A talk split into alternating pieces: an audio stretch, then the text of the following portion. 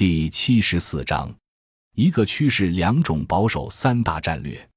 二零一一年春季，新世纪第二个十年，中国发展战略闭门会议综述我们在二零零一年中国加入 WTO 以来近十年的国际交流中，不断深化对资本全球化的认识，提出了新世纪第二个十年中国不得不面对的三个无解难题。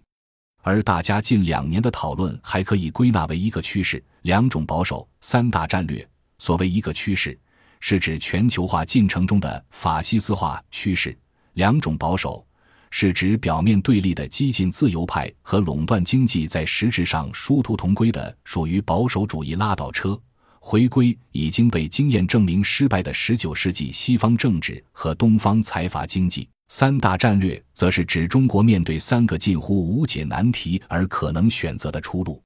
一，所谓三个无解难题，也是全球化与世界法西斯主义成为趋势的内因。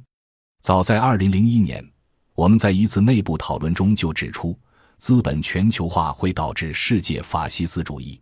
十年后，我们进一步看到，在资本主义金融危机深化阶段的世界法西斯主义。不是原来发端于德国的被音译为纳粹的、继承西方殖民化早期重商主义国家犯罪传统的老法西斯主义，而是霸权国家通过其强权政治赋权的金融信用无度扩张的特权对世界犯罪的以新帝国论为内涵的法西斯主义。他借助美苏两个超级大国地缘控制解体之后形成的单极世界霸权 （Uniworld Power），推进资本全球化。迫使人类承接强权国家金融深化甩出来的巨大制度成本，更大的麻烦是，其为包装新法西斯主义的国家犯罪这种实质性内涵而所构建的全部新自由主义制度体系中，也与传统法西斯主义一样，都没有能让它自省和自主调整的约束机制。经过这十年的国际调研和广泛讨论，笔者进一步认为需要重视三个难题：第一，从二零零八年发生金融海啸以来，美国对经济危机的救市过程看，这种单极化政治经济体制的本质决定，其只能是饮鸩止渴，而没有可能做实质性改变。近期货币增发和债务增发两手并用，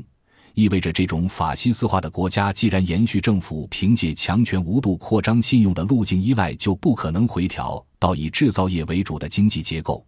不能改变其以金融深化推进虚拟资本泡沫化和全球化的获利方式，也不能改变其向全球转嫁危机代价的基本趋势。相反，这一趋势由于没有被遏制，正在势所必然的恶化中。那么，世界上有没有任何主义、制度或者机制性措施，能够有效地遏制美国这种政府两手扩张信用、向全球直接转嫁金融危机代价的趋势？没有。第二，当前中美之间的战略接近关系，本质上是中国对凭借军事强权支撑泡沫化货币体系和掌控全球资源体系的美国不得不在依附，且这种关系日益加深，甚至也可以说是在华盛顿共识给定全球贫富二八开条件下，一种试图让富国俱乐部接受四六开的国家发展权合法化赎买。中国人口占世界百分之二十。如果中国实现西方模式的现代化，则意味着华盛顿共识强加给世界的二八开，全球资源仅可以满足百分之二十白种人为主的发达国家的需求，演化为所谓以北京共识为导向的四六开。客观的解析西方世界主流政治和意识形态之荒谬，本源于其内在矛盾：一方面要求中国融入西方资本主义制度，另一方面却以资源有限为由。多次公开拒绝中国按照西方模式推进现代化，并指责中国挑战国际政治经济秩序，对国际体系构成威胁。如果比较中国近代史上曾经在1957至1972年发生过的去依附经验看，当代这种融入努力则属于在依附。那么，未来十年中国有没有改变这种在依附关系的可能？答案还是没有。第三。过去帝国主义国家内部的资本家阶级与劳工阶级的对立矛盾和社会冲突，随着西方产业大规模对外转移，现在已经外化为发达国家与发展中国家之间的对立矛盾。处于打工者地位的发展中国家话语权日益弱化，主要有两个自身的原因：一是劳工群体的整体失语，比如中国是世界上最大的由共产党领导的以社会主义为名的制造业国家，中国的劳工群体也是世界上规模最为庞大的群体。在所谓苏联模式的世界共产主义体系瓦解的同期，中国开始了社会主义市场经济改革。在这一改革完成之后，中国的工人阶级或者说劳工群体是否还有属于他们自己的，并对其有动员作用的话语体系和活动空间？没有。二是西方主流话语培养的知识分子不自觉地被西方意识形态所控制。早期发轫于西方的工人运动，因劳动者创造世界而形成了劳工神圣的理念，加之工人为争取权益的自由。民主的社会运动广泛开展，因而构建了相对于资本剥削而具有政治道德高度的各个阶层迫于道德压力而大都不得不接受的普世价值。但是，随着西方的产业移出，这些有道德高度的旗帜都已经一手交给了被西方称为社会主体的中产阶级，或称社会资本阶级。甚至部分的演变为当前维护垄断金融资本集团利益的新自由主义使用的主要意识形态武器。这时候，包括中国在内的发展中国家的劳工阶级手里还有什么？他们提出利益诉求时所使用的传统意识形态和话语，恰与新自由主义所使用的武器一样，